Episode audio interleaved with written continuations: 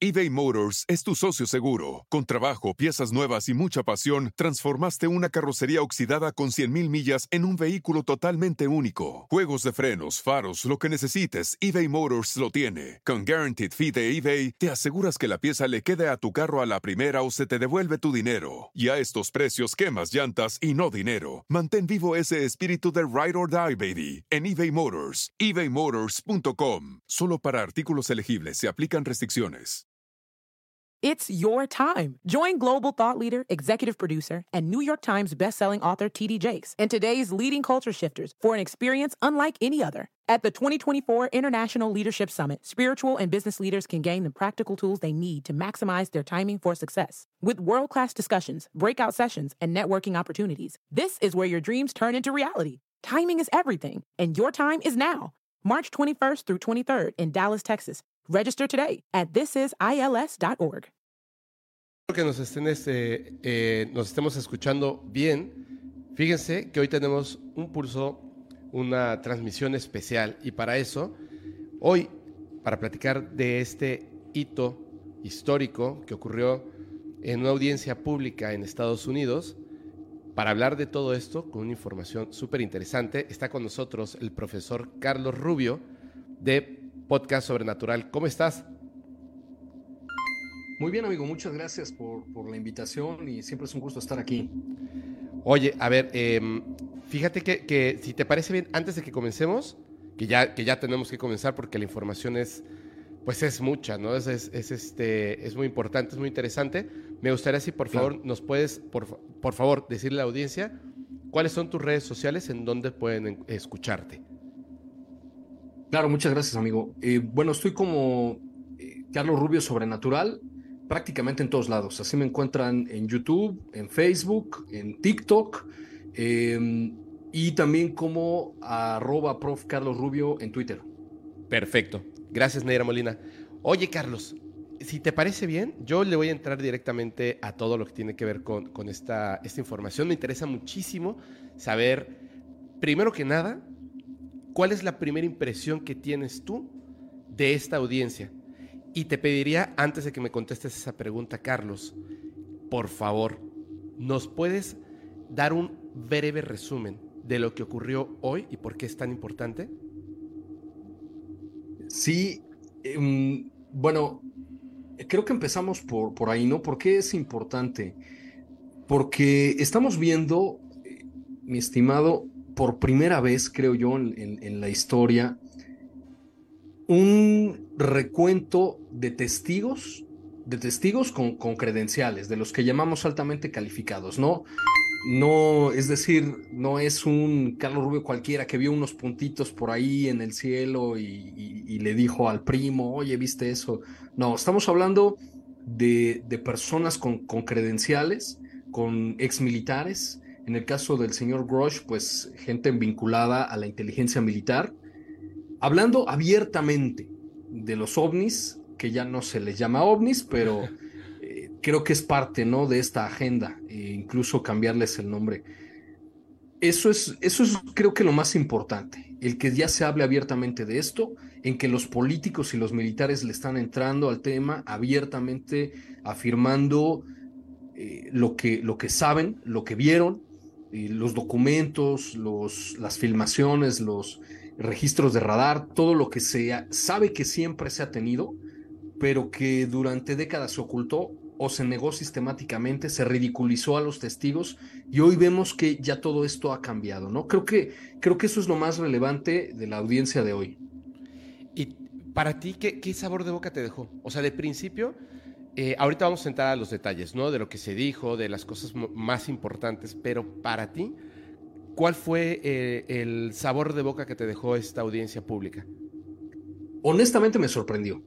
Yo, yo llegaba con, con esta idea eh, que creo que todos teníamos de, va a ser una audiencia más ante el Congreso en donde nos van a poner ahí puntitos y, o si es que nos dan evidencias, pues vamos a ver ahí los, las lucecitas y, y, vamos a escuchar a los políticos hablar de que pues no hay ninguna evidencia de que esto sea extraterrestre, pues que sí, ahí están y sabemos que, están ahí, pero no sabemos qué son ni quién los hizo y no vamos a descartar ninguna eh, eh, posibilidad. Creo que, creo que iba yo con esta lógica, con, eh, muy prejuiciado a, que esto iba a ser lo mismo que hemos estado escuchando en los últimos años y la verdad es que me dejó muy sorprendido porque sobre todo del lado de, los representantes de los Estados Unidos, no tanto por, por los, las personas que estuvieron dando su testimonio, porque digamos que a grandes rasgos repitieron mucho de lo que se ellos mismos han hecho públicos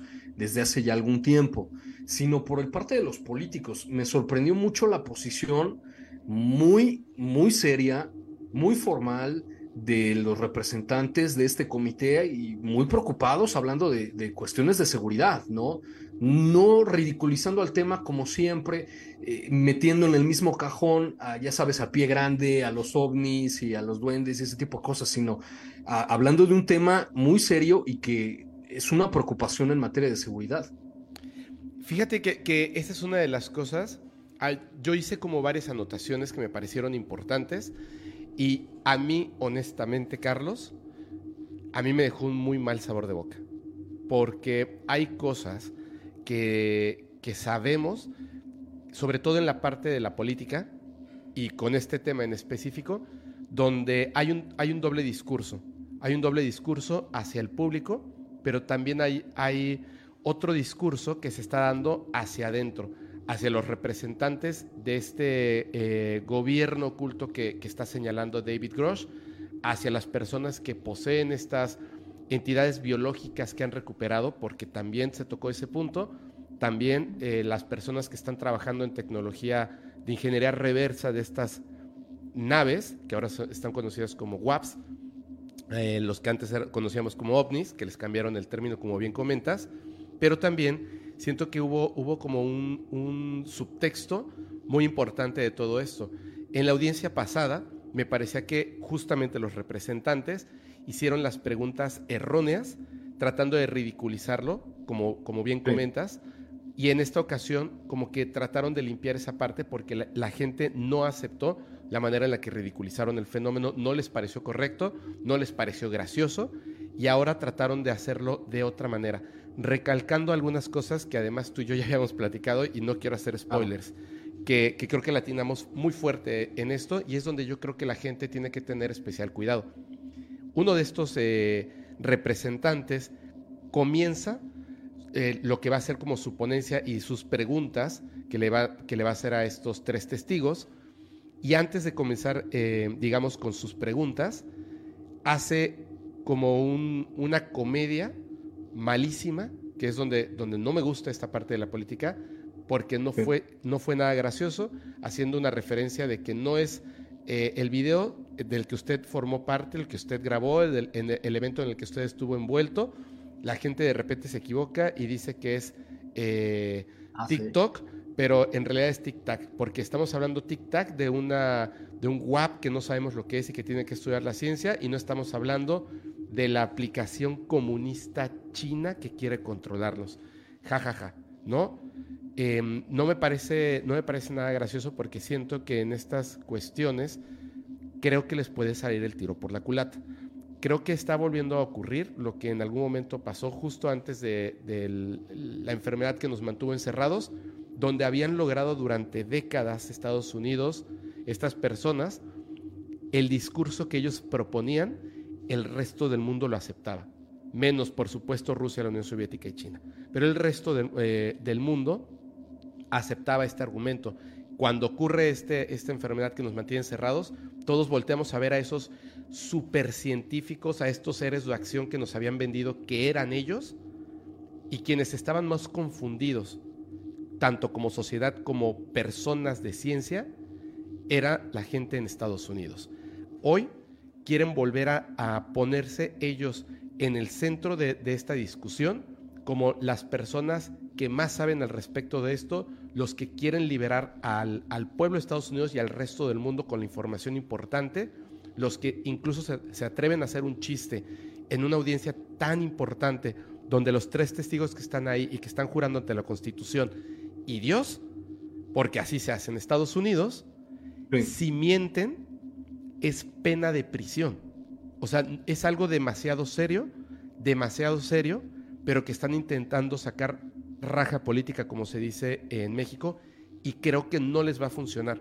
Porque yo hago la siguiente pregunta y me gustaría que, que a lo mejor tú, tú me dijeras, Carlos, ¿tú qué piensas de esto?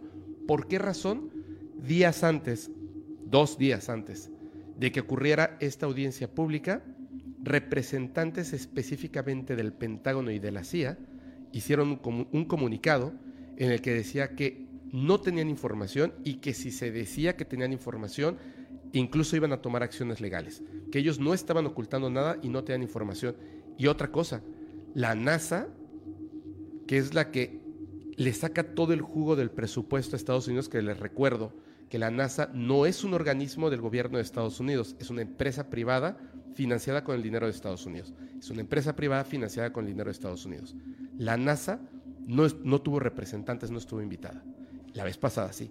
¿Qué te dice eso a ti? Sí, eh, primero el, el, mal chiste, como bien dices, ¿no? De, del señor Burchett, de este, de este político republicano.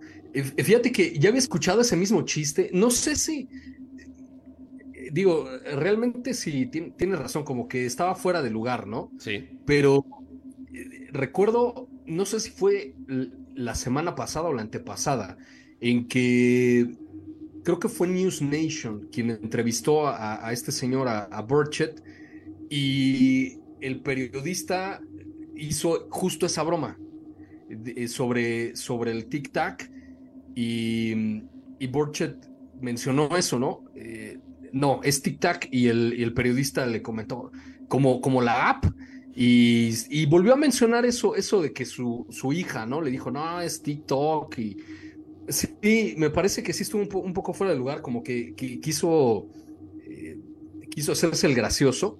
Eh, sí, tienes razón, había olvidado ese detalle. Eh, pero al final de cuentas, creo que mucho, mucho de lo que ha estado haciendo Borchet, que quizá esto lo podía ensuciar un poquito, me parece muy, muy, muy importante porque Borchet no es, no es nuevo en esto, ya tiene años. Creo que fue desde el 2020 o 21 que él empezó a hablar de esto y empezó a comentar justamente que el gobierno tenía información, que él la, ha solicitado y se la negaron sistemáticamente, que ha estado pidiendo y pidiendo datos y documentos, archivos, etcétera, y todos se lo negaban. Entonces, eh, sí, eh, con excepto tal vez de esa broma, creo que, creo que todo esto en parte es gracias a él, ¿no? Aquí ha estado empujando el, tema y no estoy muy seguro. Eh, me corregirán ahí en los comentarios, pero me parece que recientemente también le preguntaron eh, sobre su, el futuro de su carrera, si esto él no pensaba que lo fuera a afectar. Y él llegó a comentar que él no quería ser político para siempre. Entonces, el momento era ahorita, el momento de saber si, si el gobierno de los Estados Unidos tiene esos documentos, tiene las naves, eh, tiene por ahí evidencia de, entidades extraterrestres, era ahorita, porque él como que no tenía mucho interés, ¿no? En ser político siempre. Entonces, me parece que, que por ahí va el asunto. No sé em, si, si esto de alguna u otra forma podría ensuciar lo que ha estado trabajando en estos años. Es que siento... Ahora, Perdón, perdón que te interrumpa. Eh, siento que la broma no es que, no es que fuera de mal gusto eh, por, por tratarse de un tema tan serio, sino que siento que la broma fue incluida a propósito para empezar a construir un diálogo político y no de desclasificación. O sea, siento que eh, este señor es político. Está bien, me, parece, me parece muy, muy honorable y, y se lo aplaudo el hecho de que esté impulsando tan fuerte esto, como también a David Grosh. Le voy a poner aquí un, este, un cuadro y de verdad es que le, voy a, lo voy a saludar todos los días. Le voy a decir, David, gracias, porque te estás arriesgando el pellejo y la credibilidad por toda, o sea, una buena parte de la humanidad que quiere que esto se desclasifique ya. Pero eh, siento que están tratando de tomar el control y, por ejemplo, de, pero no nada más de lo que está pasando en Estados Unidos, sino en general, estoy hablando del planeta. Y obviamente tu enemigo de la información, tu enemigo del control, tu enemigo económico, pues es China. Entonces, ya con este chiste ya estás dándole tintes políticos para decir, crean en nosotros Estados Unidos y si habla China, no le crean. ¿Me entiendes? Claro. Ya empezó como, como ese trabajo de ridiculización. Por eso siento que me parece un tanto em, complejo, que es ahí donde tenemos que tener muchísimo cuidado. Por ejemplo, yo te preguntaba esto de, lo que hace la CIA, lo que hace eh, el Pentágono, justo antes de esta, de esta eh, audiencia tan importante y que no invitaron a la NASA. ¿Cómo, viste eso? Sí, bueno, de hecho, tengo yo entendido que sí hubo una invitación. Así es. Eh, estrictamente a la NASA no. Creo que fue al director o, el jefe, no sé cómo se llama el puesto, de este grupo independiente de científicos que forman parte de... no, eh, ¿te acuerdas? Creo que fue el año pasado apenas, que la NASA anunció un grupo de, independiente de, científicos que iban a estudiar los incidentes OVNI para la NASA. Ajá, sí, sí, sí, sí. Entonces creo que invitaron a, la persona que está al frente de ese grupo, pero él lo rechazó. Y la NASA en un tuit esta misma semana dijo que no se le requirió, es decir, que el Congreso no lo estaba obligando a ir. Entonces, que nada más fue como una invitación y esta persona dijo, bueno, como nuestra investigación concluye creo que hasta el 2024, no tenemos ahorita todavía información que dar, no tenemos nada que aportar, entonces eh, declinamos ¿no? La, invitación. Esa fue como la excusa. Restando, restándole, por ejemplo, perdón, el qué, qué, qué buena respuesta, qué política, qué correcta. Hablando así, a calzón quitado. No se te hace como que, hombre, a ver, eres, eres la NASA. Y es la audiencia pública con David Grosh. ¿No vas a ir? es, ¿Sabes qué, ¿Sabes qué creo? Si algún representante de la NASA hubiese estado ahí, las miradas, el, la descalificación, cada vez que una de estas personas, uno de estos testigos, comentara algo, inmediatamente en esa habitación, todos iban a voltear a ver a estas personas así de... Claro. O sea, hay millones de personas en Estados Unidos que no comen en el día a día para que ustedes nos puedan mentir a la cara, el presupuesto que se llevan para que nos mientan, para que puedan esconderse detrás de un tuit y decir, todavía no tenemos evidencia. Y los tres testigos que están jurando dicen, sí, sí tienes evidencia. Importantísima.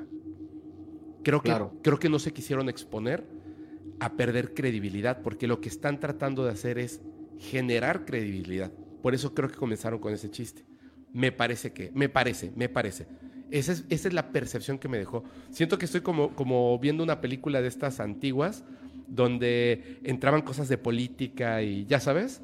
Este, siento que en algún momento va a salir un abogado tipo Tom Cruise y el almirante que va a estar ahí sentado va a ser Jack Nicholson.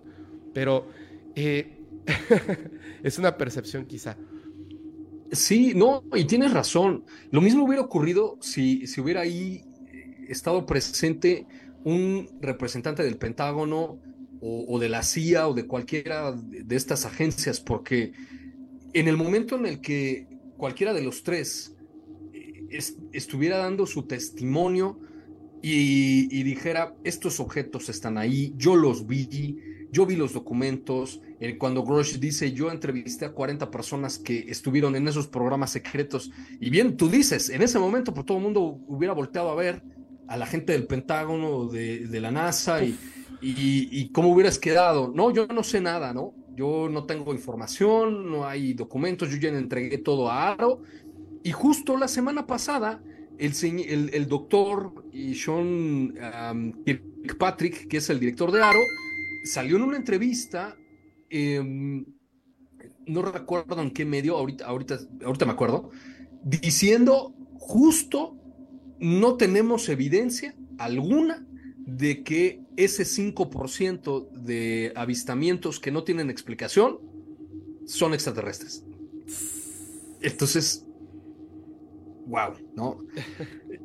Evidentemente, si, si alguien que estuvo metido en la inteligencia militar, ya dieron sus credenciales, te está diciendo que esto es real, que el gobierno de los Estados Unidos tiene naves, que recuperó, eh, ¿cómo lo dijo? Eh, entidades biológicas no humanas, algo así, ¿no? Para no decir que eran extraterrestres. Y de repente, pues tú como director de Aro, porque además en esa entrevista, eh, creo que fue en la cadena ABC, no, no, no me acuerdo, fue apenas la semana pasada, el, el, periodista le preguntó al doctor eh, Kirkpatrick, oye, ¿no será que hay un programa secreto del que no tengas tu conocimiento? Y Kirkpatrick dice, no, yo estoy seguro que no, estuvimos investigando y todos nos dieron, todas las agencias nos dieron información, nos dieron los documentos, entonces yo no creo que haya algún otro programa secreto al que nosotros no tengamos acceso. Y de pronto pues viene este y te dice todo lo contrario, pues sí, como para qué te estoy pagando, ¿no?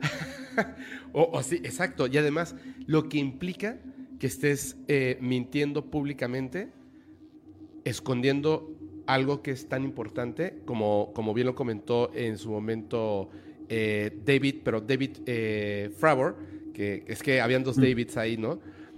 Que, sí, me, que me fue una de las cosas que me pareció súper interesantes.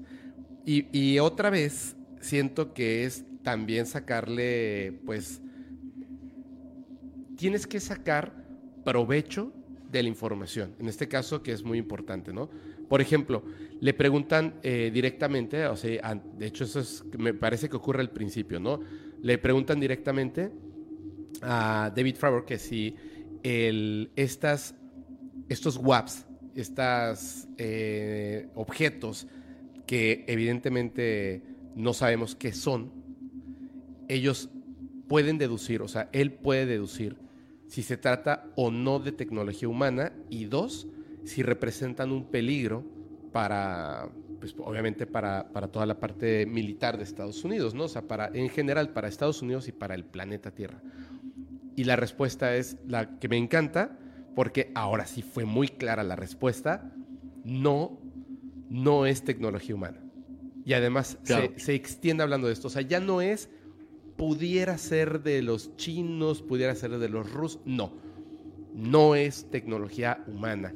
Nadie en el planeta tiene tecnología capaz de hacer esto y esto y esto y esto. Esto es tecnología no humana, es tecnología extraterrestre. Tecnología.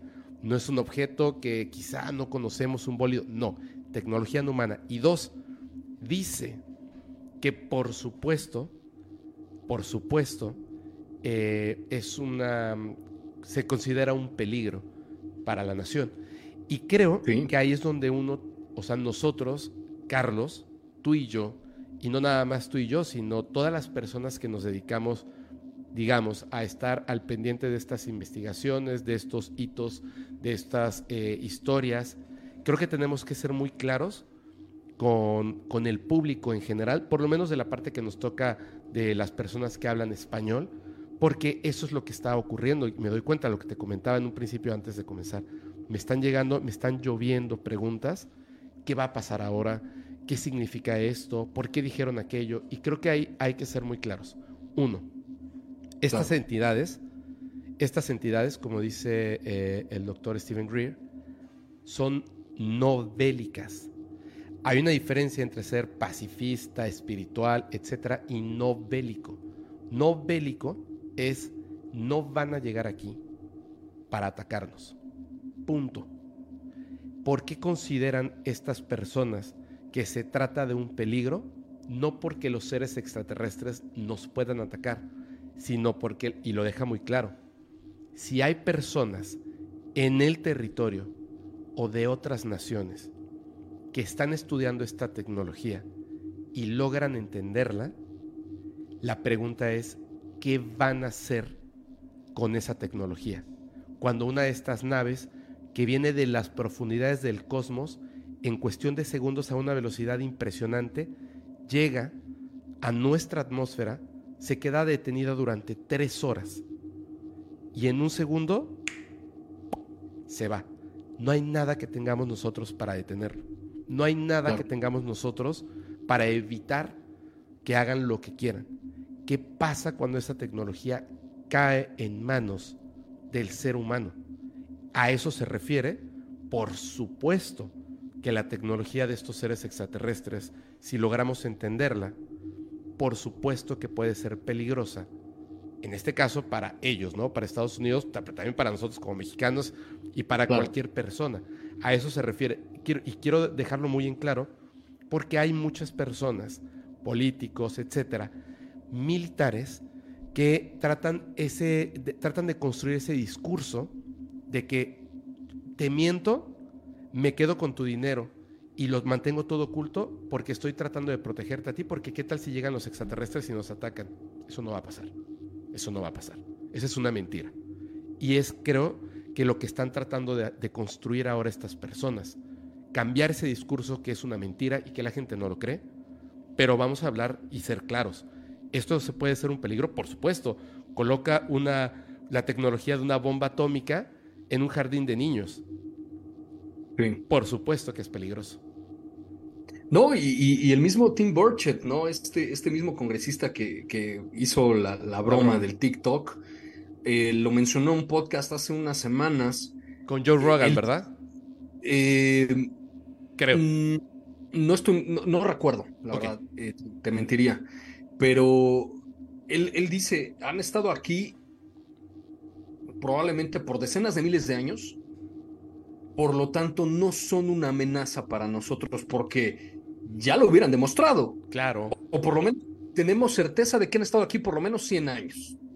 Eh, haciendo referencia a, lo, platicamos en algún momento, al incidente de Aurora de 1897. Entonces, Burchett dice, por lo menos sabemos que han estado aquí 100 años y si no nos han hecho nada, pues entonces podremos suponer que no son una amenaza en ese sentido.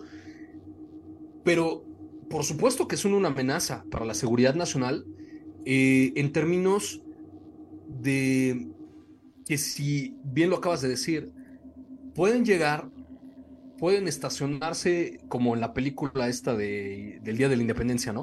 Estacionarse sobre, el Capitolio. exactamente, ¿no? Sobre la Casa Blanca y no vamos a poder evitar que estén ahí.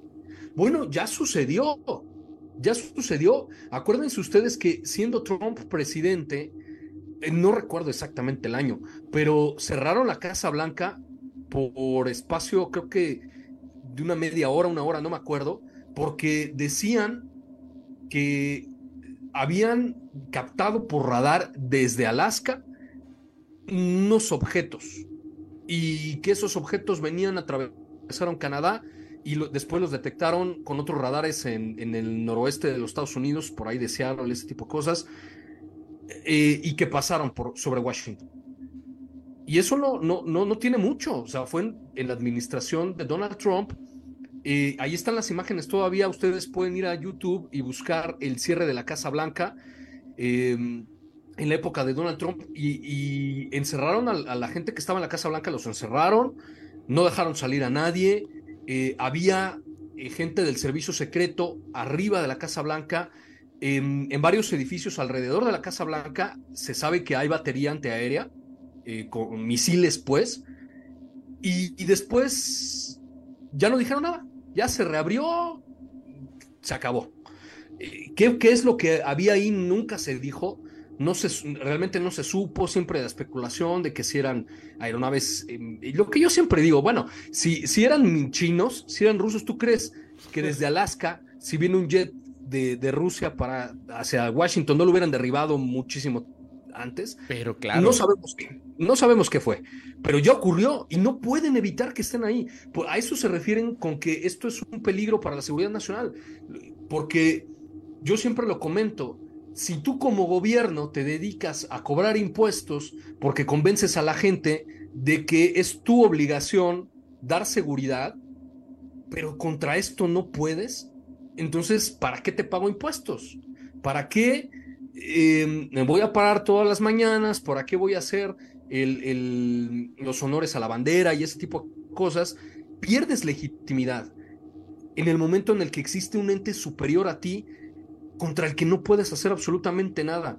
Y, eso es a lo que se refería, creo yo, el señor Freiburg.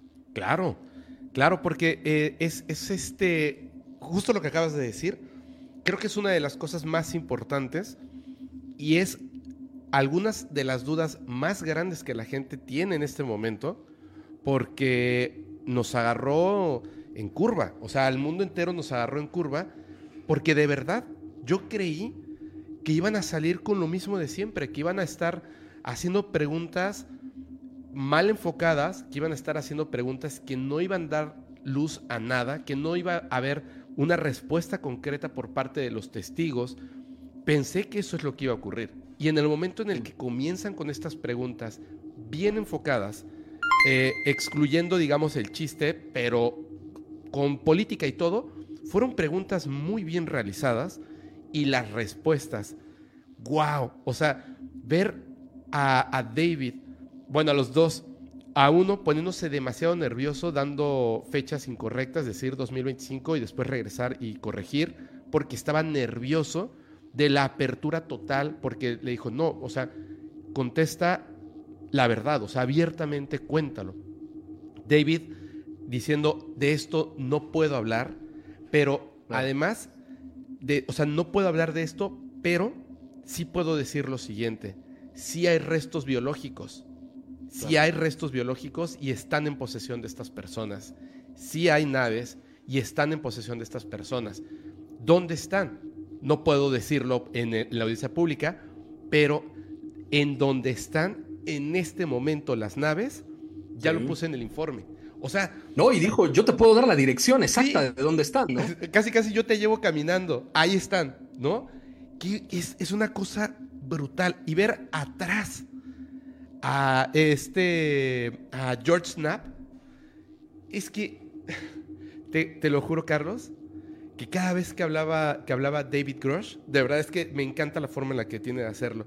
Y cada vez que sonreía George Snap,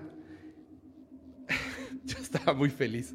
Yo decía, qué bueno. O sea, ya, ya, no, ya no hay de que después salga un youtuber, un comunicador, un periodista, nadie, a decir, no bueno, pero pueden ser este, tecnología de claro. Perú, ¿no? Este, México. Sí, seguramente.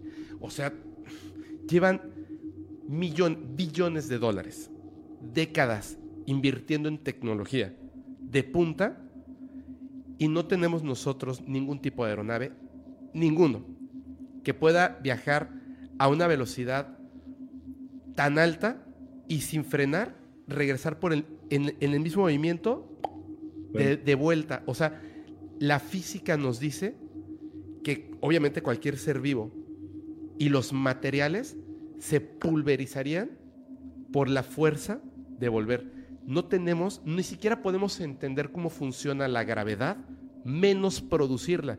Y estas naves tecnológicas producen su propia gravedad. Están los restos biológicos y el señor David Grush saben en dónde están y le dice, como dices, yo te llevo. O sea, aquí ya no hay lugar a dudas. Estamos hablando de seres inteligentes extraterrestres más inteligentes que nosotros y que han llegado al planeta Tierra. Es histórico. Eso es histórico, eso me, fascinó. Tengo una pregunta muy importante, Carlos. ¿Qué crees que vaya a pasar ahora? Sí, eh, eh, aquí quiero hacer un pequeño spoiler, amigo, a, aprovechar para, por para promocionar. sí, por favor, ya, ya me, urge, se me queman, se me queman los, la lengua de, decirlo, pero por favor tú adelante. Sí, en unas cuantas horas eh, en punto de la medianoche mañana, ¿no? Eh, sale el nuevo episodio de Podcast Sobrenatural, lo pueden escuchar en todas las plataformas digitales. Eh, entrevisto a mi estimado Fepo y estuvimos hablando de mucho de esto. Y, por eso te digo que voy a hacer un pequeño spoiler porque eh, tú mencionaste una fecha, 2025, y luego como que recula, ¿no? Como que se echa para atrás. Bueno, los invito a todos a que mañana, a mañana primera hora descarguen el podcast Sobrenatural porque hablamos de esa fecha. Yo, como siempre digo, en política no existen las casualidades. Claro. No, no hay nada al azar. Se habló de esa fecha y, ahí justamente em, en, el podcast eh, que, que se va a liberar mañana, tú y yo hablamos sobre el tema. ¿Por qué el 2025? ¿Qué va a pasar en el 2025? Y luego, ah, no, perdón, me equivoqué, ¿no? Eh, como que no era ese año. algo ahí, hay, algo que, me parece que, no era momento de liberar en, en esta ocasión, pero va a suceder algo, ¿no? Va a suceder algo. Eh, y es que es ahí, mira, a mí me gusta tomar ciertos riesgos, dejando el disclaimer de es lo que yo opino, es lo que yo creo, no significa que esto vaya a ocurrir.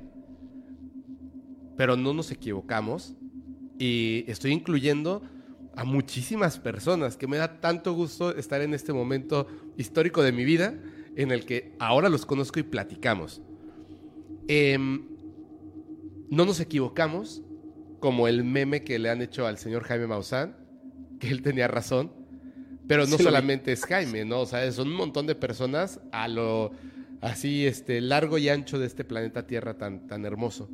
No nos equivocamos. No solamente el decir que existen seres extraterrestres inteligentes, que son más avanzados tecnológicamente y que llegan al planeta Tierra. No solamente en eso, sino en otro tema mucho más riesgoso, mucho más conspiranoico, que es que estas personas que están enquistadas en el gobierno, principalmente de Estados Unidos, poseen cuerpos de seres extraterrestres, poseen naves, cómo las consiguieron, quién sabe, y están tratando de generar eh, tecnología por medio de ingeniería inversa de estas aeronaves. No nos equivocamos. Y fue súper arriesgado que durante tantos años ustedes y décadas atrás muchísimos investigadores e investigadoras estuvieron defendiendo esto, aunque los llamaron locos. Hoy en día viene el siguiente paso. ¿Tú qué piensas que vaya a ocurrir? Porque ya entra un, claro. un asunto político y social muy importante. ¿Cómo vislumbras tú ese futuro? Fíjate, antes de eso, eh, quiero hacer ahí un comentario, eh, un paréntesis. Por favor. Ahorita que mencionaste esto.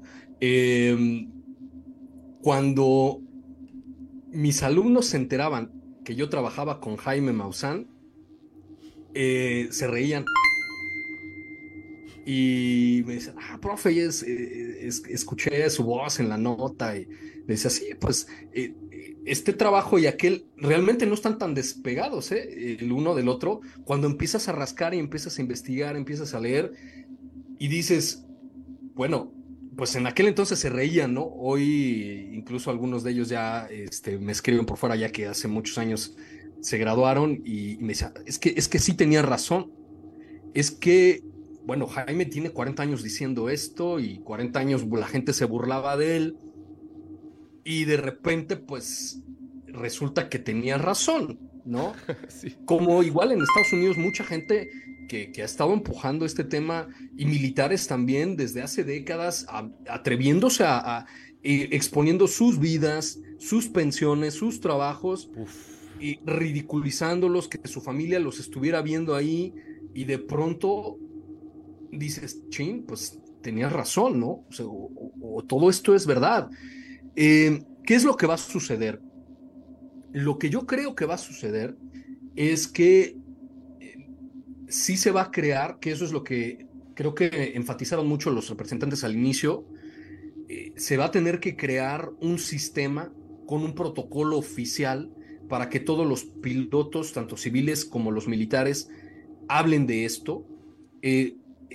Creo que fue Graves el, que el expiloto, el que dijo, de acuerdo a la información a la que yo tengo acceso, el 95% de los incidentes, de los avistamientos que ven pilotos comerciales y militares, no los reportan.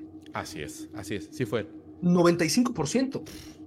Mm, eh, y, y ahí eh, una anécdota, una anécdota que yo recuerdo empezando a trabajar justamente con Jaime, pues tratando de encontrar información para hacer notas y pues algo que, que como para tratar de entrarle al tema, ¿no? Yo tengo un amigo, eh, es un gran amigo conocido desde hace muchos años, que es piloto de, helicópteros del mm, Estado Mayor Presidencial. Ok. Y, yo entrando a trabajar con Jaime le decía a él, oye, pues dame una entrevista, dime qué has visto. Y, eh, me dice, mira, nosotros no podemos dar entrevistas si no lo acepta la Secretaría de la Defensa, Ajá. ¿no? De la Defensa Nacional, eh, por escrito. Tienes que ir allá y bla, bla, bla. Entonces es todo un show, o sea, ahí es, es un relajo. Ajá.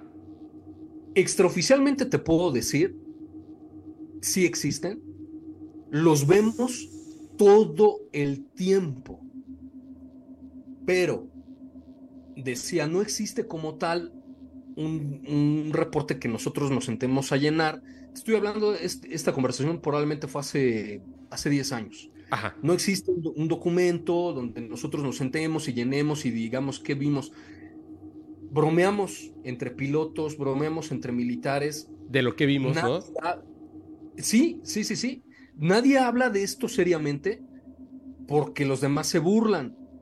Pero los que somos pilotos sabemos que esto está ahí y nos encontramos con esas cosas todo el tiempo, pero preferimos ya no hablar de ello. Porque además, si tú hablas de ello, te metes en un broncón. O sea, te, hacen ahí un- una especie como de tribunal militar y eh, son, tienes que pasar por un montón de procesos. Entonces, mejor nos quedamos callados y no decimos nada. Eh, y después del incidente de la Sedena, que te acuerdas de esta filmación, que Sí. eran unos puntitos en FLIR que se le entregaron a Jaime Maussan, Sí, en Campeche.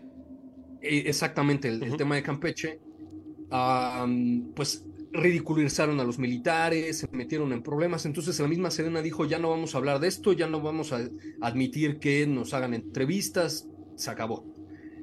Pero extraoficialmente te lo digo, este, este, este militar de alto rango me, me comentó, están ahí todo el tiempo, los vemos, pero nadie quiere hablar de eso, ¿no? Y es que eh, el, por- ahorita estaba, estaba como dejándoles un mensaje en los comentarios y me parece increíble lo que la gente está comentando. Tienen muchísima razón. Qué gran momento para estar vivo, ¿no? Qué gran momento para estar, este, eh, de repente, tantos años, tanto esfuerzo.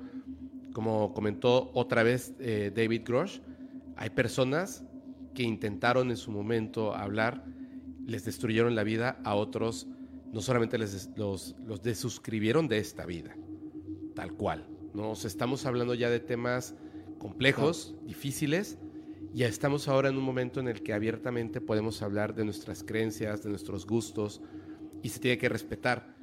Pero más importante que el respeto es el avance que como sociedad podemos tener en todos los aspectos de la ciencia y todos los aspectos que tienen que ver con la tecnología, con la espiritualidad, con todo. O sea, el, el avance que podemos llegar a tener solo por la aceptación de esta realidad va a ser muy importante. Como tú dices, el 95% en Estados Unidos, que digamos que tienen un protocolo, no se Ujú. puede hablar de esto, por, por lo que comentabas. O sea, la misma Sedena dice, oye, yo en buenísima onda vengo aquí con todo emocionado de decirte, Jaime, ¿está esto? Jaime dice, muchísimas gracias, te lo reconozco, te lo agradezco, lo presento, y hay una buena parte del público que sí se comió estas mentiras, y entonces empieza todo esto de ridiculización a la... O sea, ya, digamos, Jaime ya estaba acostumbrado a recibir los golpes, pero la Sedena, los pilotos claro. que estuvieron ahí, dice, ¿sabes qué? Mejor ya no digo nada. Mucha gente me ha comentado, así como tú que dices, cuando de repente tus alumnos te decían, oye, usted lo escuché, usted trabaja con Jaime Maussan, jajaja, ¿no? Imagínate, imagínate, que es lo que me comentaba Sebastián, eh, el hijo de Jaime, lo que me comentaban otras personas en el documental donde está, empiezan entrevistando al hijo de Billy Mayer, y el señor que es un adulto se pone a llorar y le dice, tu papá estaba mintiendo, y dice, no, siempre dijo la verdad, siempre ha dicho la verdad. El problema está en que yo tuve una infancia terrible. Todos mis compañeros se burlaban de mí, me hacían bullying, me decían, tu papá está loco, eh, no tenía amigos. Sus padres les decían que no se acercaran a mí porque estábamos locos. Y hoy estamos en un evento histórico donde, repito, estas tres personas, más allá de, jugarse eh, sus, sus credenciales, más allá de, de jugarse su credibilidad, se están jugando la vida. Hay personas que desaparecen por hablar de esto y ellos están hablándolo claro. abiertamente, abiertamente. No me imagino la locura que debe estar ocurriendo ahorita dentro del Pentágono y de la CIA con estas personas que están enquistadas ahí y que estaban sacando durante décadas, casi un siglo, provecho de esta situación. Las miradas, lo que debe estar ocurriendo en ese momento y lo que va a pasar con la sociedad. Porque, ¿qué, qué, qué vamos a hacer cuando nos muestren públicamente esas fotografías y videos de los que hablaron? Donde dice, nunca terminamos de ver el final del video del Tic Tac. Nunca terminamos de ver el final de ese video del gimbal. ¿Por qué o dónde están esas fotografías claras y videos claros de estos objetos? Creo que, creo que ahí está la clave, amigo, porque digo, a mí lo que, honestamente, lo que más me gustó de la audiencia de hoy fue la participación de, de Getz, de Matt Getz, porque eh, hasta cierto punto, ¿no? El, ya habíamos escuchado a, a, ya habíamos escuchado a Grosh, ya habíamos escuchado a, mm, eh, a Graves en, en, algunos otros medios. Ajá, pero, que, pero este señor, eh, Matt Gates, es, este representante, cuando él sale a decir, yo tuve acceso a una imagen de lo que nada más puedo describir como pues como un orbe, algo así dijo, ¿no? Que iban volando en, en una formación perfecta de diamante. Nos negaron esas, el acceso a esas imágenes, nos negaron el acceso a la tripulación y después de estar insistiendo, nos dejaron entrevistar a uno, al que tomó esa imagen. Eh, em, y nos comentó que estas, estas cosas, estos, estos objetos, inhabilitaron el FLIR, inhabilitaron el radar. Entonces, y, le pregunta a Fravor, y, ahí el tema de la seguridad, ¿no? ¿Cómo es posible que estos objetos tengan tecnología? Además, el señor Getz dijo, yo tengo muchos años trabajando en, en los comités de seguridad con DARPA, con tecnología avanzada, y nunca había visto, o más bien, nunca he visto tecnología que sea capaz de inhabilitar los radares y las cámaras FLIR y todo este tipo de cosas. Entonces, la pregunta para Fravor, ¿no?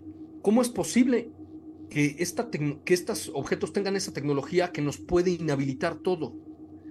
Y es decir, te lo está diciendo un político que tuvo acceso a información que, además ¿eh? no, no, no hizo pública, que eso es un tema importante, que yo no lo había escuchado a este señor Getz ni lo conocía hasta el día de hoy, diciendo que él tuvo acceso a, una fotografía muy clara de unos orbes que estuvieron en el Golfo de México, eh, en una prueba militar, que, tuvo, que pudo entrevistar a, un miembro de esa tripulación y, que dice, ¿cómo nos podemos defender ante esto? ¿No? Que, que, que yo, yo estando en los comités de seguridad, de tecnología, teniendo acceso a armamento, pues digamos que tecnológicamente avanzado, supongo, no lo sé, no supiera de esto. ¿Qué, entonces, ¿qué, hacemos con, con, tecnología con la cual no nos podemos defender? Y, y pues dijo así como, pues sí, esto eh, ya ha ocurrido antes, ¿no? Como me imagino que haciendo referencia a, la historia del capitán Salas, de este ovni que se paró sobre la base de Malmstrom, inhabilitó 10 misiles nucleares y, que nadie podía hacer nada. Eh, en fin, hay tantos casos, ¿no? Donde estos objetos inhabilitan las armas eh, y, no podemos hacer nada. Entonces, yo creo que eh, en ese sentido, que lo diga un político vale muchísimo. Ese, creo que fue mi momento favorito de, la audiencia. Y es que el este, fíjate que a veces pienso en la humanidad como, como si se tratara de una familia, ¿no? Una familia pequeña y creo que somos un grupo de personas que venimos de, de, muchos golpes, ¿sabes? Entonces, cuando conocemos a una persona nueva, vamos así como que directamente así con los puños arriba, listos para, para darnos de, de, guamazos. Y como el perro que, que ha sido fuertemente golpeado, este, wow, y de repente le tienes que demostrar durante mucho tiempo mucho amor para que pierda esos traumas. Porque eso somos, o sea, por eso es que nosotros los seres humanos somos bélicos, porque creemos, como nos hemos atacado tantos los unos a los otros, creemos que estas entidades van a llegar a eso y siento que nosotros somos el perrito asustado Y ellos son esas, esas entidades que están así como de, no, tranquilo, no te voy a hacer nada en su momento, no pasa nada, porque esto que comentas es súper importante, súper importante. No tenemos nada tecnológicamente para, para hacerles frente, ellos sí, y además, no solamente, y quiero recordarlo por todas estas historias y experiencias personales de gente que conozco yo y otras personas, no solamente tienen la capacidad tecnológica de anular cualquier tipo de sistema humano, sino que además tienen la capacidad biológica, por así decirlo, de anular, incluyendo las emociones humanas. ¿Cuántas historias de contactos fortuitos, eh, preparados, etcétera, donde una persona tiene tanto miedo Ahí está el caso de, por ejemplo, aquí en, Puerto Rico, de Amaury Rivera, que mm. literalmente se hizo del baño encima por el miedo. Y cuando él ve este ser, inmediatamente es anulo ese miedo, tranquilo. Y se tranquilizó inmediatamente. ¿Qué tecnología vamos a tener nosotros para esas cosas? No, tardamos 16 horas en llegar al otro lado del planeta. Sí. ¿Qué vamos a hacer? ¿Qué vamos a hacer? Ay, bueno, e, es buenísimo. Sí, sí y, ciertamente creo que, que lo hacen para que no ataquemos primero, ¿no? Porque hay tantas historias también en donde, pues supuestamente jets les disparan o los intentan derribar. Eh, hace poquito salió por ahí, se hizo viral un, un video, ¿no? Que supuestamente ocurrió en Irán y este objeto pues le dispararon un montón de, artillería. Pues el video es bien espectacular, Carlos. Sí, no. Sea lo que sea, es muy espectacular. Así. Sí, sí, sí. Ahorita fíjate que me acordé de algo que, me ocurría eh, en público. Sí, como dices, los alumnos se reían, la gente, ajá, los ovnis. Pero ¿qué crees que en privado? Porque ahorita estaba leyendo algunos de los comentarios, ¿no? Ajá. En privado siempre era, oye Carlos, incluso de, compañeros profesores, oye Carlos, es que fíjate que yo vi esto, es que fíjate que yo vi a un platillo, cuando yo era niño veía estas cosas, pero en público no. Entonces creo que, creo que eso es lo, lo, interesante del proceso que estamos atravesando, porque esas risas que ocurrían en público hoy ya no son risas, ¿no? Cuando tú le preguntabas a alguien a la persona, y, y hace poquito me preguntaba a alguien también, oye, y es que ahora que andas hablando mucho de los demonios y ese tipo de cosas, eh, lo que sucede es lo mismo. Mucha gente, eh, mucha gente en privado, y fíjate que ahora eh, por Messenger me han estado comentando muchos, oye, fíjate que es que en mi casa pasa esto, es que mi tía jugó la Ouija cuando tenía 15 años, es que a mi hijo le compramos un amuleto y de repente ya sueña estas cosas y, y escucha voces. En público no te lo aceptan pero en privado sí. Lo mismo con el fenómeno ovni. E, en, público todo el mundo se reía, pero en privado, oye, ¿qué crees? Que yo sí veí esto, ¿no? O me pasó aquello, ¿no? Exacto. Es más, te, te, voy a contar algo que ocurrió hoy y es este, me encanta, me encanta, me encanta, me encanta y es, es una pregunta que te hice antes de que comenzáramos el en vivo y voy a hacer partícipe a todas las personas que están ahorita desde casa o desde su lugar de trabajo que nos están escuchando. Se los agradezco muchísimo. Yo le preguntaba a Carlos, ¿por qué razón nunca eh, todos, todos estos investigadores, investigadoras en México, por qué razón nunca intentaron o se propusieron lograr una entrevista con una persona no humana? Es decir, si nosotros creemos en estas cosas que ahora se vienen demostrando, ¿no? Pero creíamos eh, de verdad en esto y no solamente por querer creer, sino porque estamos confiando en las historias verdaderas que la gente nos está contando de cerca, que se atreve a contarnos en privado, evidencia que han conseguido muchísimas personas, filtraciones y más, y sabemos perfectamente que estas entidades extraterrestres no solamente llegan en esos eh, objetos de alta tecnología, sino que además radican y viven entre nosotros. ¿Por qué no intentamos tener esa, esa primicia, digamos, al, algún investigador, algún investigadora? Me dice Carlos, bueno, ahorita, ahorita nos va a decir Carlos lo que, lo que él piensa. Y les voy a contar una cosa, te voy a contar una cosa, Carlos, que tiene que ver con todo eso porque es, es de verdad es un, es, un, es un día histórico.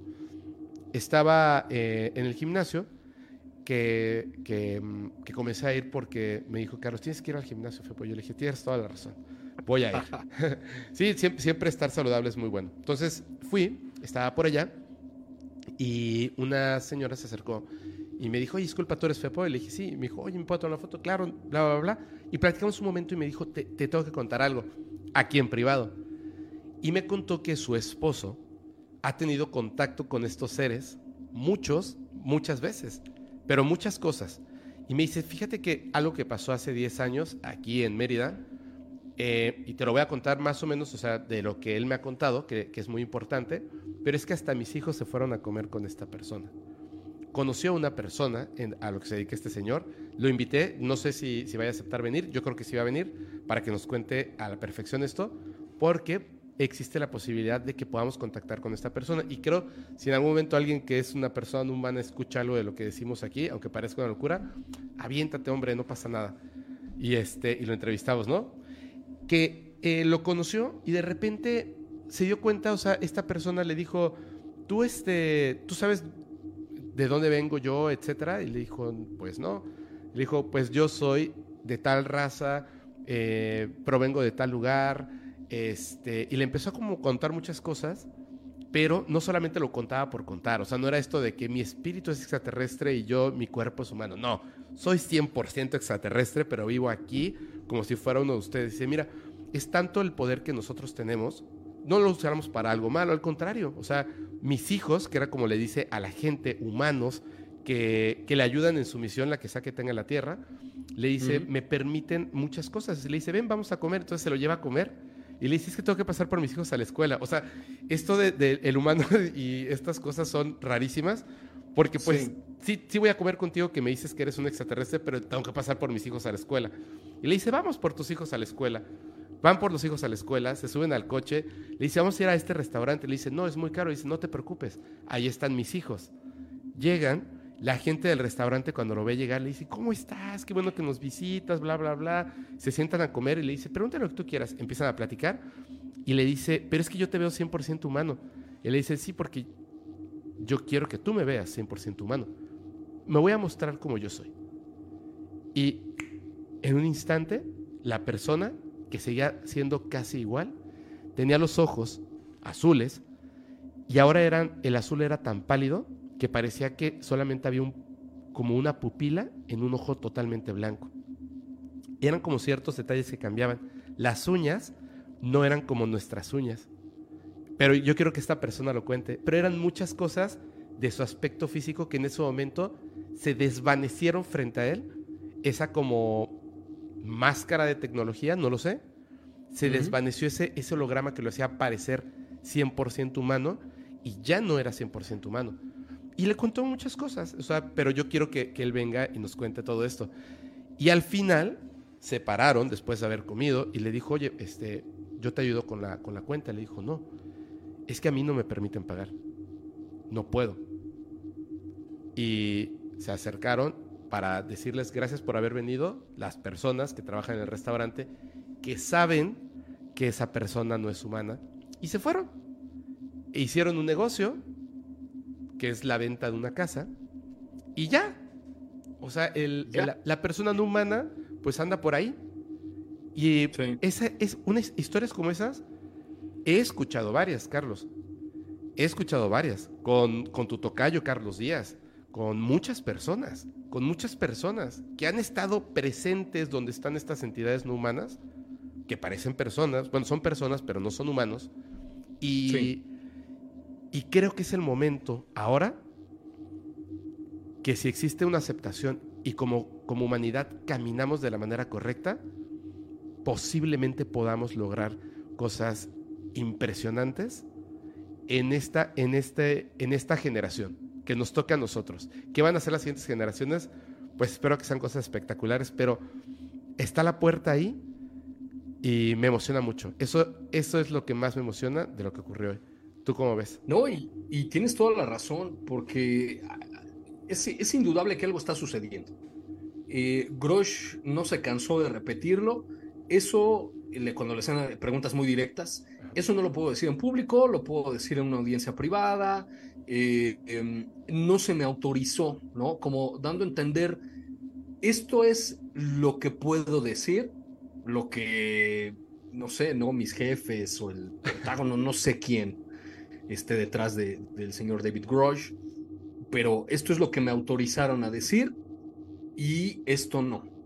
Entonces, creo yo, y, lo platicamos también en alguna ocasión, nada sale por casualidad de que el señor Grosh de repente dijo, pues hoy amanecí con ganas de decir todo lo que eh, he visto en estos últimos años y, no, no, no es así, sino trae como órdenes muy claras de qué decir, cómo decirlo eh, y qué no decir, ¿no? Por ejemplo, cuando se le pregunta directamente, ¿el gobierno de los Estados Unidos eh, tiene naves? Sí. no manas, creo, ¿no? ¿Cómo son? O algo así se le preguntaron y él dijo, voy a ser muy cuidadoso con lo que voy a decir, ¿no? Es decir, eh, no tiene autorizado a decir todo, pero eso quiere decir que alguien lo mandó a que esto se hiciera público y, que todos supiéramos esto de voz del señor Grosh. Entonces, eh, creo yo que tienes, que tienes mucha razón, algo va a suceder eh, y, y que probablemente una de dos, o lo que tú mencionas, que el gobierno de los Estados Unidos se está viendo em, queriendo aprovechar la situación, la coyuntura, para quedar nuevamente por encima y sacar la mayor tajada posible. O dos, ellos saben que algo va a suceder y no lo pueden evitar, por lo tanto se quieren como que anticipar a lo que, a lo que sea que va, que va a venir, ¿no? Pero creo que, creo que sí, lo vamos a ver todos nosotros, eso estoy convencido. Yo, yo es, no, siento que, que, tenemos que tener como ahora una responsabilidad nueva. Incluyo, tú sabes, ¿no? Desde eh, el señor Jaime Maussan hasta creadores de contenido que ahora, pues obviamente no estuvimos en, la televisión, la radio, en los medios convencionales, pero que nos abrimos un espacio a través de las plataformas y el Internet. Pero no es solamente hablar de los temas, el dar tu punto de vista. Creo que los, sobre todo los, los, investigadores y las, las investigadoras tienen una responsabilidad bien grande. Porque si yo, por ejemplo, hoy en día me hago la pregunta de cómo debemos de actuar socialmente, cómo debemos de actuar en nuestro nicho familiar, voy a la iglesia el domingo, creo en la NASA, eh, ¿qué pasa con todo esto? Nos van a enseñar fotografías, son peligrosos, nos pueden enfermar, virus extraterrestre, ¿qué va a pasar?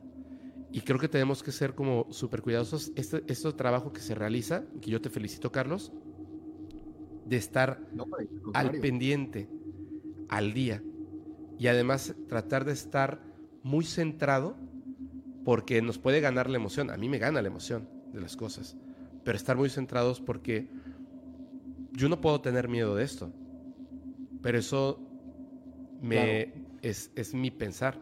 Hay gente que va a tener mucho miedo.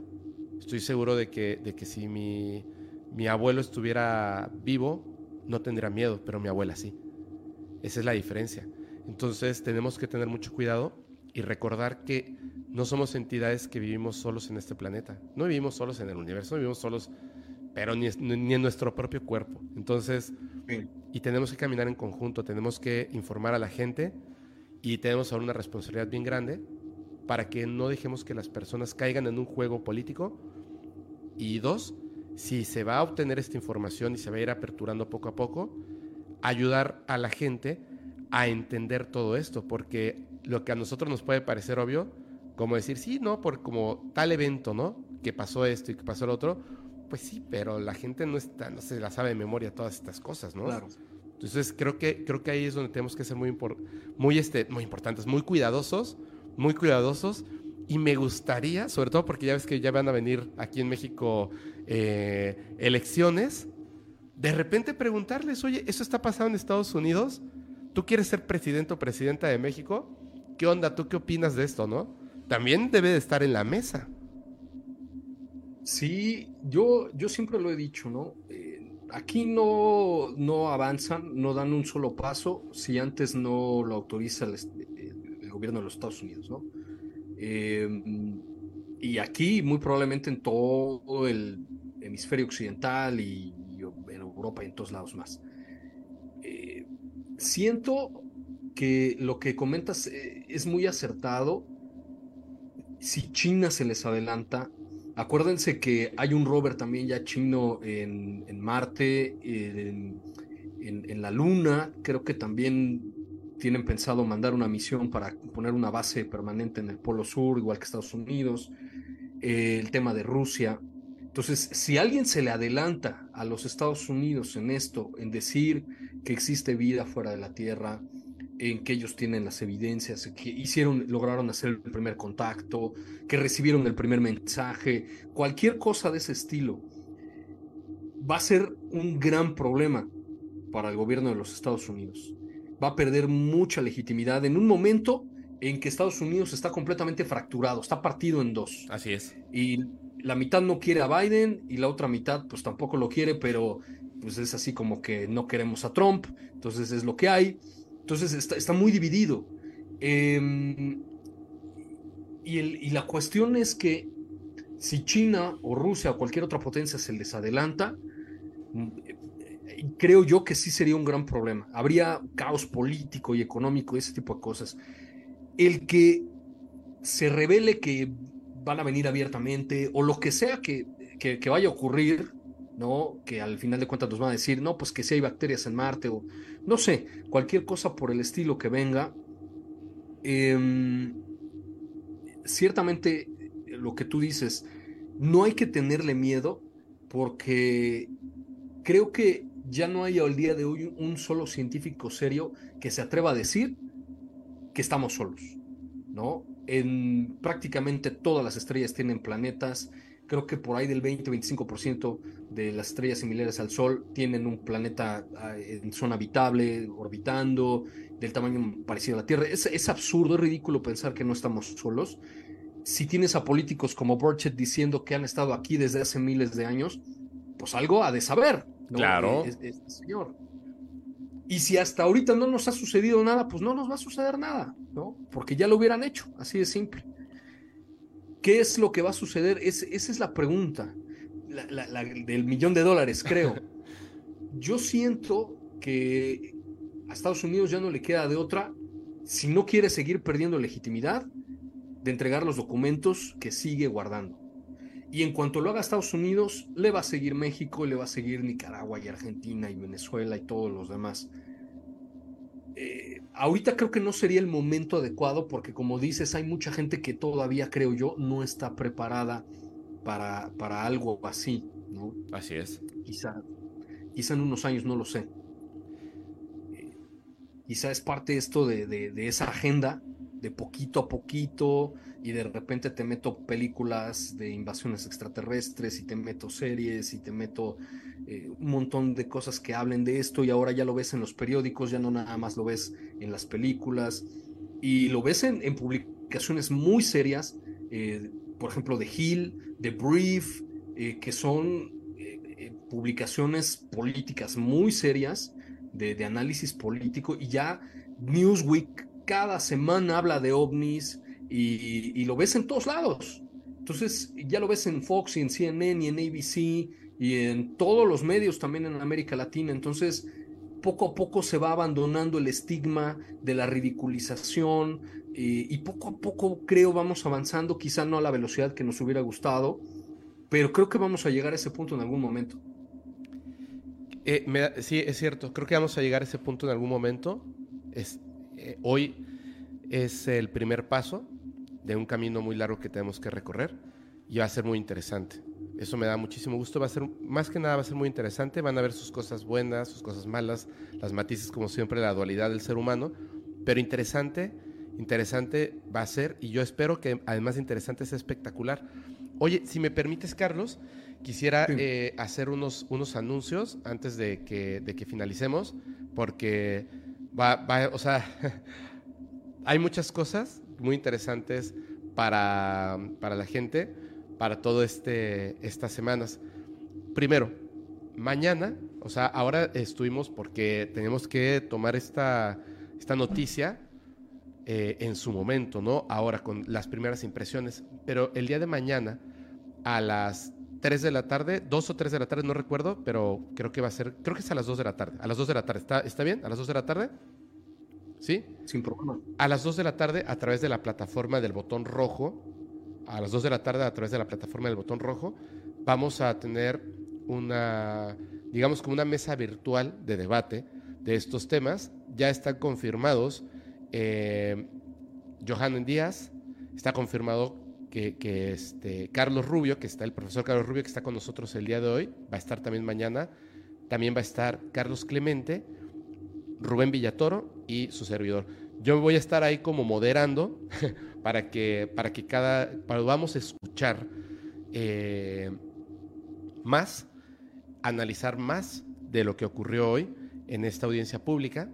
Eso va a ocurrir en, en, repito, en la plataforma del botón rojo. Mañana a las 2 de la tarde comenzamos. Va a ser en vivo. No vamos a estar leyendo los comentarios. Así los vamos a estar leyendo nosotros en privado, cada quien en, en casa o en su lugar de trabajo. Pero vamos a estar analizando todo esto. Eh, el equipo de, Podcast Paranormal sí va a estar atendiendo todos los comentarios para que por favor estén súper al pendiente. Es información impresionante. Y, este, y bueno, vamos a estar así como que, como que tantas, tantas personalidades que me emociono, me pongo nervioso. La segunda, mañana, ¿a qué hora? ¿A qué hora es, es el estreno eh, en Podcast Sobrenatural?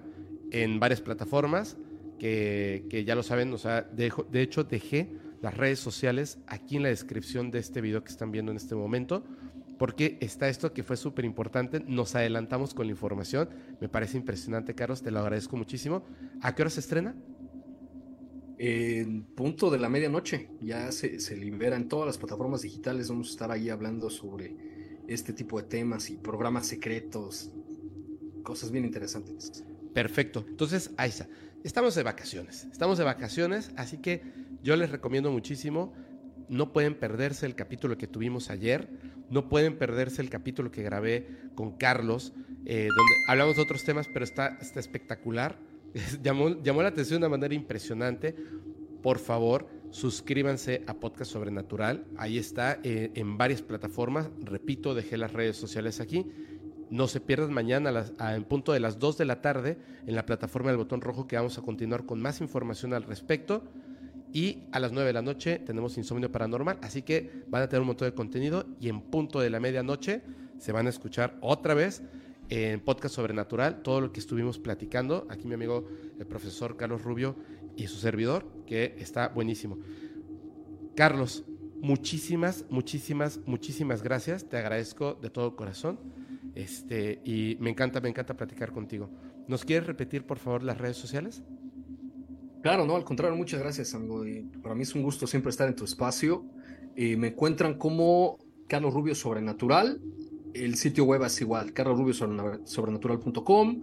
Así me encuentran en, en, la plataforma del botoncito que dices, en Facebook, en TikTok. También, este, ya hasta estoy, me hiciste pensar si abrimos Instagram o no, pero es, es un relajo estar abriendo relajo. redes sociales por todos lados.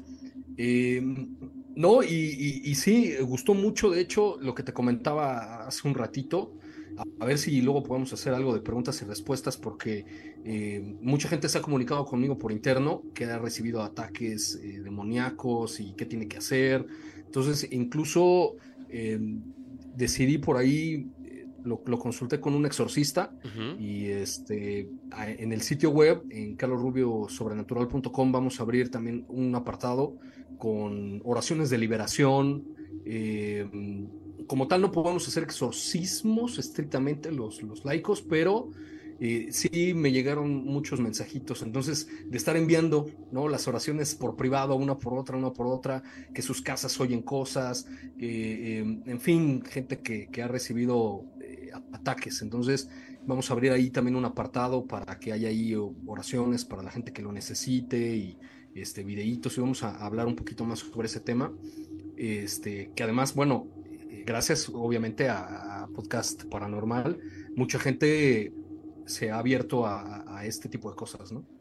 Y fíjate eh, que eso fue uno de los temas de los que estuvimos, hemos estado hablando tú y yo, Carlos, y me parece súper importante que, que, hagas esto en tu página web, porque en serio, ante la pregunta de qué hago si, la respuesta generalmente no está ahí a la mano. No está ahí a la mano. Entonces, si puede haber una, una, una, respuesta, una ayuda o un señalamiento de cuál es el camino para que te, te ayudes eh, en cualquiera de estos casos, es súper importante que incluso en la audiencia se lo preguntan y le dicen, oye, pero ¿y qué pasa? ¿Qué hace, qué hace un piloto civil o un civil? Claro. Si tiene uno de estos eventos, o sea, ¿a quién acude? Eh, justo esa es la necesidad. Necesitamos construir algo donde la gente pueda acercarse y recibir ayuda, donde pueda contar esto, donde pueda entregar evidencia. Por supuesto. No, y, tienes toda la razón. Eh, tú comentabas ese día, ¿no? Que te saturan el correo, pero sí sería, sí sería interesante, ¿no? Abrir un, espacio donde la gente pueda ahí vaciar su testimonio, subir sus evidencias, eh, pueda recibir ayuda en caso de que pues algo le esté ocurriendo. Claro. Eh, platicaba con Johanan sobre todo en ese tema, ya ves que él está muy clavado en este tema del contactismo. Ajá. De pronto, ahorita la historia que contaste, pues hay gente que tiene que tiene necesidad de compartir esto, que quiere sanar algo que, le está molestando, entidades que, eh, maléficas que también pueden estar ahí haciéndole daño a su casa, en fin, y no sabe a quién acudir, no sabe qué hacer. Este, sí, sería, sería muy interesante también abrirlo a otros, a otros espacios. Sí, sí, sí. Por eso te digo que, quieras o no, eh, se, se, empieza a construir una, una, mm, híjole, una responsabilidad, ¿no? Se empieza a construir una responsabilidad. Porque no te puedes quedar simplemente así como de, o sea, sí sé, pero hay que flojera contestarte.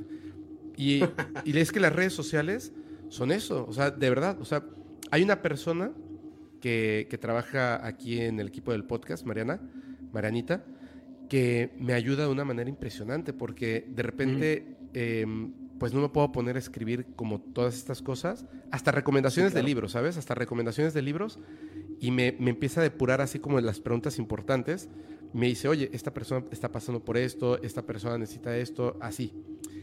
Y de repente poder eh, echar la mano está, es difícil y le mando audios y le digo, a esta persona por favor dile esto, a esta persona por favor dile esto, a esta persona por favor dile esto. Es más, te voy a mostrar algo que es, esto es de hace varios días, pero llegó hoy en un paquete. Y dice, ¿qué tal Fepo y equipo paranormal? Espero les guste el presente que les envío.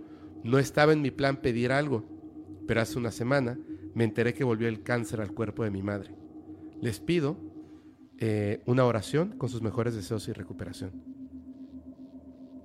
Todos, todos tenemos, tenemos este, la necesidad de, en sociedad, de recibir ayuda de otras personas, todos, todos. Y eso, qué bueno que, lo estés haciendo así, Carlos. De verdad te felicito. No, y, buenísimo además, la, oración es muy sanadora. Eh, recuerden que no nada más somos un cuerpo y ya, somos, una, eh, somos un todo, ¿no?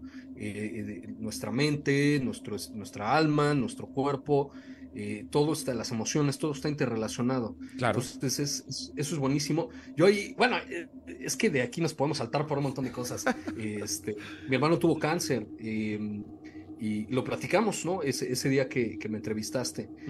Y de pronto, o sea, él, gracias a Dios, se la libró y pasó una serie de, situaciones que no voy a repetir. Vean, vean el episodio de, de Podcast Paranormal eh, y gracias mucho a mucha gente que oró. Entonces, eh, a esta persona que, confíe, que tenga fe, y la vamos a incluir en nuestras oraciones y con el favor de Dios se va a recuperar y que no deje su tratamiento, porque también hay, eso es parte de la responsabilidad que dices tú, ¿no? Hay gente que dice, no, ya no te tomes los medicamentos, nada más este, tómate estas hierbitas, no. Eh, todo, todo ayuda y este, a seguir con las terapias, echarle ganas, porque el tema del cáncer, mucho de eso es el estado de ánimo, que la familia te apoye, que te, que te echen ganas, porque cuando la gente se, se viene por abajo, se apachurra, el cuerpo también lo resiente. Entonces, este, al contrario, ahí hay que, hay que apoyar con todo lo que se pueda. Así es, así es. Oye, eh, este, yo te agradezco muchísimo, de verdad te agradezco muchísimo, le agradezco muchísimo a la gente. Y si me lo permites, antes de que nos vayamos, quisiera nada más agradecerle a, algunas personas, bueno, a todos, a todos, a todos, a todos, a todas, pero este, que estuvieron mandando estrellas durante la, la emisión. Voy a leer rapidísimo sus mensajes, a quienes dejaron mensajes. Gaby Enríquez dice, Fepito, salúdame, me encantan juntos. Gaby Enríquez, te mando un saludo muy grande. Ale Castañeda dice, eh, bueno, ya no dejó mensaje, pero le agradezco muchísimo. Mi amiguísima y parte también del equipo del podcast paranormal, Lourdes Fernández, que también nos envió las estrellas. Díaz Marco, eh, también envió estrellas sin, mensaje, pero muchísimas gracias. Josué Hernández dice, felicidades para todos los que queremos en vida extraterrestre. Claro, muy bien, muy bien. Díaz Marcos nuevamente mandó estrellas, muchísimas gracias. Marta Limón mandó muchísimas estrellas, muchas, muchas, muchas gracias. Mandó un dinosaurio. Alondra Pérez dice, Oli Fepo, saludos, te mando un abrazo, feliz cumpleaños por cierto, muchas gracias. Espero que te hayas pasado muy bien tu cumple. Sí, todavía no recupero la voz, me la pasé muy bien, muchas gracias. Nayeli Berenice, muchísimas gracias también, te mando un abrazo. Bárbara Elizabeth Moreno Muñoz, gracias, un abrazo muy fuerte, eh, doble para ti. Y Neira Molina Merlín. Muchísimas gracias. Ahora sí, amigo, nos vemos entonces mañana a las, a las 2 de la tarde. Nos vemos en, en, la otra plataforma. Es que solo aquí en esta plataforma no puedes decir esa plataforma y todas las demás sí, pero así es esto. No lo sabía. Sí, porque si no te, te, te, hacen así como que, ay, no hables de la competencia y te ponen por ahí, este, como que ocultan tu contenido un ratito. Entonces, para no evitar este, discordia, vamos a estar así como como diciéndole la plataforma del botón rojo. Gracias, muchísimas gracias. Perfecto. Te, lo agradezco y les recuerdo que las redes sociales del profesor Carlos Rubios, Podcast Sobrenatural, están aquí en, la descripción de este video. Amigo, este, nos vemos mañana a las 2 de la tarde. Pues yo no me despido, ya de aquí nos seguimos y por favor descarguen el podcast Sobrenatural y, y síganme también en las redes. Este, y al contrario, para mí siempre es un gusto, es, es, es, es muy, muy agradable conversar más que una entrevista así formal y todo eso. Las charlas siempre son más agradables. Este, te agradezco mucho el espacio y este, nos vemos mañana. Perfecto. Nos vemos mañana. Cuídense mucho, pasen una excelente noche y recuerden también, que se me olvidó, en 38 minutos tenemos la segunda parte del capítulo especial del Team Paranormal. La segunda parte está buenérrima. ¡Ah! Me acabo de dar cuenta de que. Ah, bueno, el viernes nos ponemos ahí. Si faltó alguna evidencia, el viernes la mostramos en la noche paranormal. Muchas gracias. Gracias a todos. Cuídense y nos vemos mañana.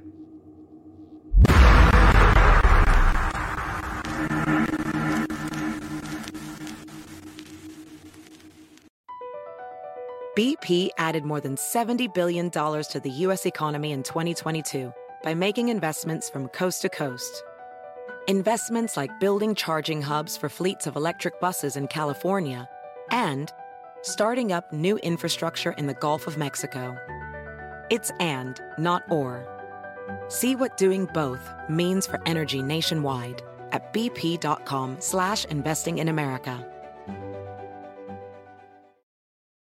It's your time. Join global thought leader, executive producer, and New York Times bestselling author T.D. Jakes and today's leading culture shifters for an experience unlike any other. At the 2024 International Leadership Summit, spiritual and business leaders can gain the practical tools they need to maximize their timing for success. With world class discussions, breakout sessions, and networking opportunities, this is where your dreams turn into reality. Timing is everything, and your time is now. March 21st through 23rd in Dallas, Texas. Register today at thisisils.org.